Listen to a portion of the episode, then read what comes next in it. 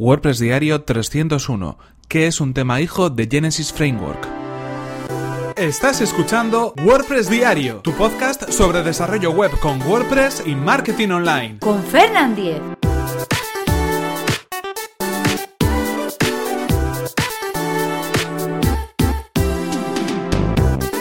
Hola, ¿qué tal? Hoy es lunes 18 de septiembre de 2017 y comenzamos un nuevo episodio de WordPress Diario donde vamos a hablar acerca de lo que es un tema hijo de Genesis Framework. Cuando hablamos de Genesis Framework, como venimos hablando durante las últimas semanas, hablamos de un tema o de un framework para WordPress, para crear temas en WordPress, para crear diseños web con nuestro sitio web creado con WordPress. Y cuando hablamos de un tema hijo, hablamos de un tema hijo dependiente de ese framework, dependiente de ese tema padre que es el framework de Genesis. Y lo que nos va a permitir es poder modificar la apariencia de nuestro sitio web sin perder las funcionalidades del tema padre cuando se vaya actualizando.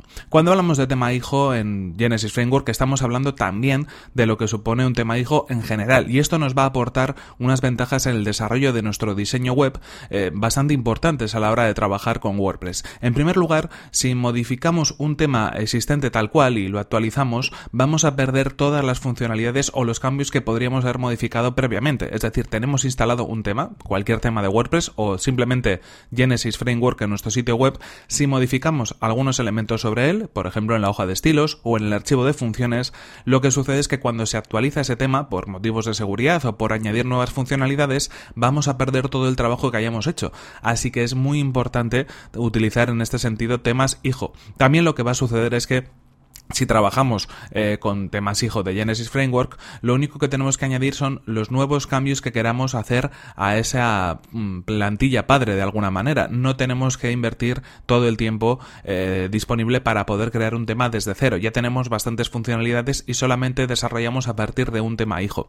Y también es verdad que es una buena manera de poder comenzar a conocer un poco cómo funcionan las plantillas de WordPress, porque simplemente tendremos que ir añadiendo pequeños fragmentos de código o pequeñas funcionalidades y no desarrollar el tema por completo. En cualquier caso, de los eh, elementos que hemos comentado, sin duda alguna, el más importante es el de la seguridad. ¿Por qué motivo? Porque, bueno, si estamos trabajando en un tema, si estamos invirtiendo tiempo, eh, debemos tener en cuenta siempre que ese tema puede recibir actualizaciones. Y en este caso, Genesis Framework, de vez en cuando, cada ciertos meses, va añadiendo nuevas funcionalidades al núcleo, al core de ese, de ese framework en concreto. Muchas veces son elementos de seguridad, algunas veces son optimizaciones y algunas veces nuevas funciones relacionadas con diferentes temas como la seguridad, la accesibilidad u otras funciones que va incorporando WordPress en el propio core a medida que se va actualizando.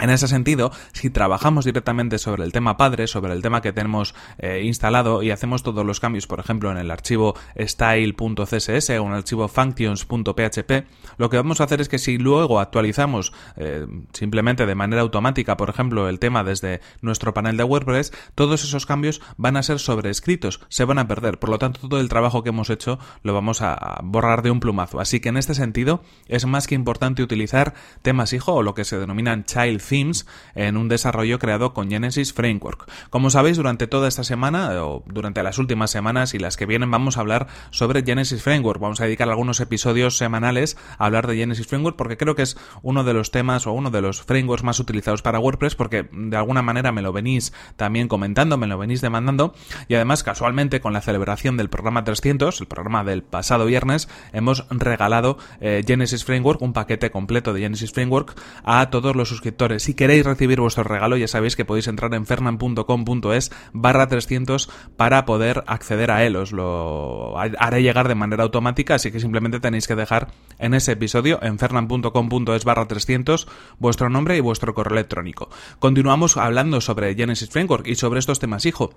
Desde luego es una práctica más que, más que interesante. Además, eh, estamos hablando de crear nuestro tema hijo o de empezar a crear funciones dentro de nuestro tema hijo, pero hay que tener en cuenta que Genesis Framework por defecto ya nace con esta filosofía. Si entramos, por ejemplo, en la página oficial en estudiopress.com de Genesis, eh, donde vamos a encontrar, pues obviamente, el propio core de Genesis Framework, también encontraremos multitud de temas hijo creados y además que ya tienen todas las funcionalidades completas, como si fueran un tema completo. ¿Qué es lo que sucede en este caso? Que han elaborado una hoja de estilos potente y una serie de funciones potente para que directamente instalemos ese tema y lo tengamos funcionando. Esto sería una buena práctica porque esos temas hijo no van a recibir actualizaciones. Por lo tanto, de alguna manera, no vamos a sobreescribir esos cambios. Las actualizaciones siempre van a venir del tema padre, de Genesis Framework en este sentido.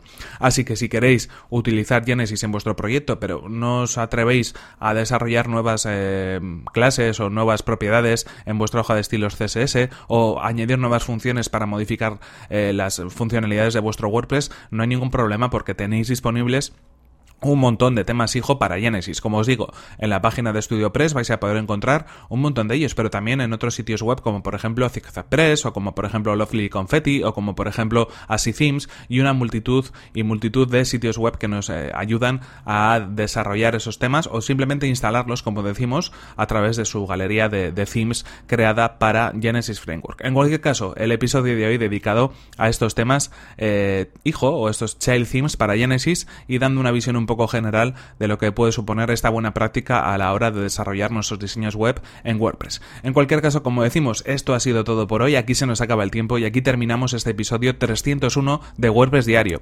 Recordad que si queréis poneros en contacto conmigo lo podéis hacer a través de mi correo electrónico fernan.fernan.com.es o desde mi cuenta de Twitter que es arroba fernan. Muchas gracias por vuestras valoraciones de 5 estrellas en iTunes, por vuestros comentarios y me gusta en iVoox y por compartir los episodios de WordPress Diario en vuestras sociales. Nos vemos en el siguiente episodio que será mañana mismo. Hasta la próxima. Comenzamos la semana a tope de energía, ¿eh? No había agua caliente y me he duchado con agua fría, así que más energía no puedo tener. Estoy, vamos, a tope.